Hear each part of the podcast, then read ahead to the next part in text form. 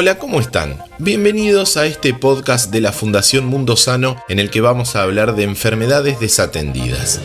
En el contexto de la pandemia se suele pasar por alto el impacto que tuvo el COVID en las enfermedades desatendidas, que son aquellas que están postergadas en las prioridades de la salud pública porque la mayoría de sus afectados pertenecen a grupos sociales vulnerables y carecen de influencia política. Conversamos con la doctora Mirta Roses, presidente de la Comisión Nacional de Inmunizaciones y miembro del Consejo Asesor de la Fundación Mundo Sano.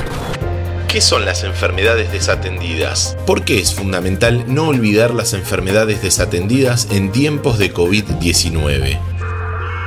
Muchas de estas enfermedades son zoonosis, es decir, producidas por un salto de la agente infecciosa de un animal al ser humano. Y hemos aprendido a controlarlas y podemos aplicar esos conocimientos a este coronavirus. La mayoría de ellas están en vías de eliminación y requieren rondas periódicas de tratamiento y vigilancia, que no deben suspenderse para atender esta pandemia. Las medidas de restricción del movimiento de las personas impuestas por el SARS-CoV-2, así como el temor de la población a su exposición, puede interrumpir el contacto de los equipos de salud con las poblaciones afectadas. ¿Qué podemos hacer para disminuir el impacto de estas enfermedades?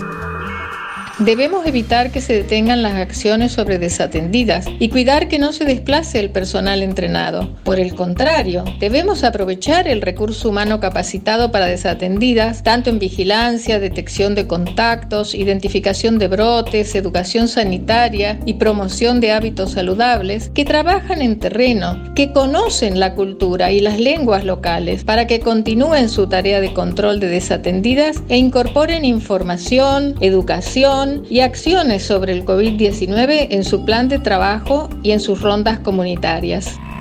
¿Se pueden controlar las enfermedades desatendidas?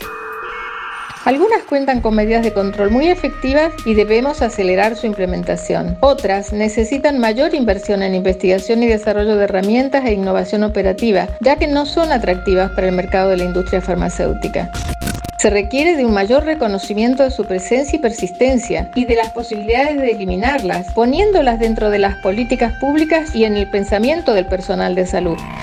Muchas de las enfermedades desatendidas pueden prevenirse, eliminarse e incluso erradicarse si tal y como lo dice la Organización Mundial de la Salud se mejora el acceso a intervenciones seguras y rentables ya existentes. Para eso es fundamental no olvidarnos de ellas, aún en contexto de pandemia. No se pierdan el próximo capítulo, vamos a conversar sobre una enfermedad desatendida, los geoelmintos o conocidos también como parásitos intestinales.